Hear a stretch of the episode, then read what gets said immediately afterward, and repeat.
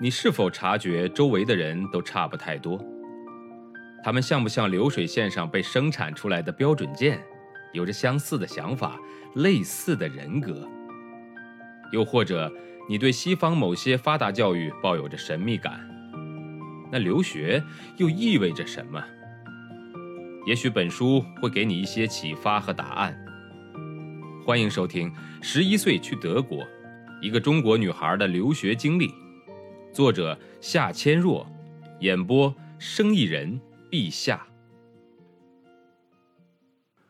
于是我拿着教授递给我的杯子，迅速地冲向同一层的洗手间，拧开水龙头，刚要接，才发现那个杯子底部有一层污垢，就先把杯子洗干净了再接水，然后端着水杯，小心翼翼地回到他的办公室。科尔先生在谢我的同时，迅速地接过水杯，喝了几大口。看上去舒服了很多，请我坐下，开始和我讨论我的论文。谈话中，科尔教授又拿起了水杯，喝了几口。在科尔教授的谈话时间里，我是比较拖延时间的一个学生，有太多的问题想要好好讨教。科尔教授一谈到社会保障政策的发展，就一发不可收拾，一会儿从这边的书架中抽出一本书。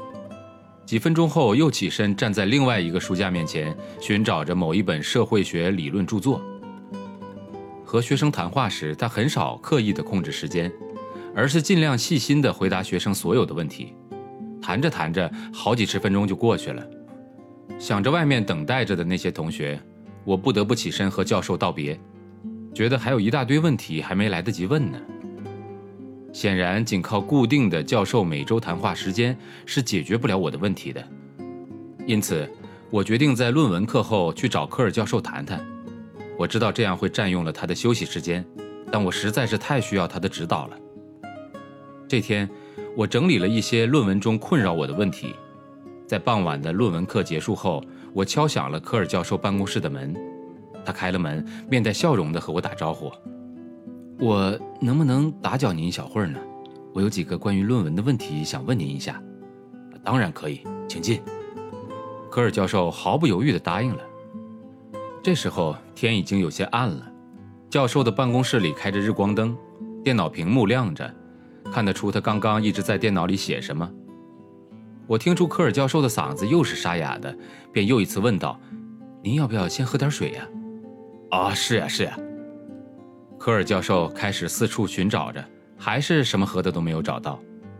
我之前想到了这个问题，来之前顺路去超市里买了一大瓶饮料。我从包里拿出来问科尔教授：“我这里有瓶饮料，给您倒一杯吧。”教授这次也不客气，挺高兴地回答道：“哦，你还带来了喝的，那我就喝这个好了。”接着他不知道从哪儿翻出了两个玻璃杯，一人面前放了一个。我将两杯都倒满了，他立刻拿起自己面前的那杯，也不管是什么，一口气就给喝完了。哎，喝点水真是舒服啊！科尔教授感叹道。我再次给他倒满。我把收集到的那些关于中国医疗卫生保健体系的发展状况和中国政府对此的认识过程，以及一些很能说明问题的数据，概括在三页纸上，摆在了科尔教授的面前。他迅速地用目光从上到下扫了一遍，看完后并不感到吃惊。他说：“中国目前的状况，欧洲在工业革命之后也经历过。那个时代，资本家们的心思都花在赚钱上，根本不管工人们的死活。在非常劳累的工作和艰苦的生活环境中，工人们病的病，死的死，最后结果是人力资源的减少以及生产力的下降。渐渐的。”工人们也开始组织抗议活动。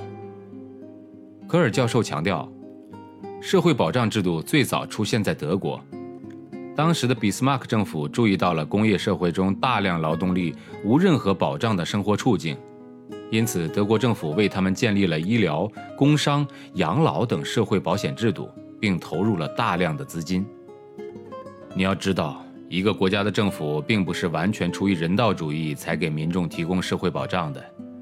而是因为社会保障政策不但帮助国民提高身体素质和生产能力，也维护了整个社会的稳定。对于一个社会的长期发展，只有好处而没有坏处。科尔教授用非常坚定的语气说道。本章节演播告一段落，感谢您的收听，欢迎订阅。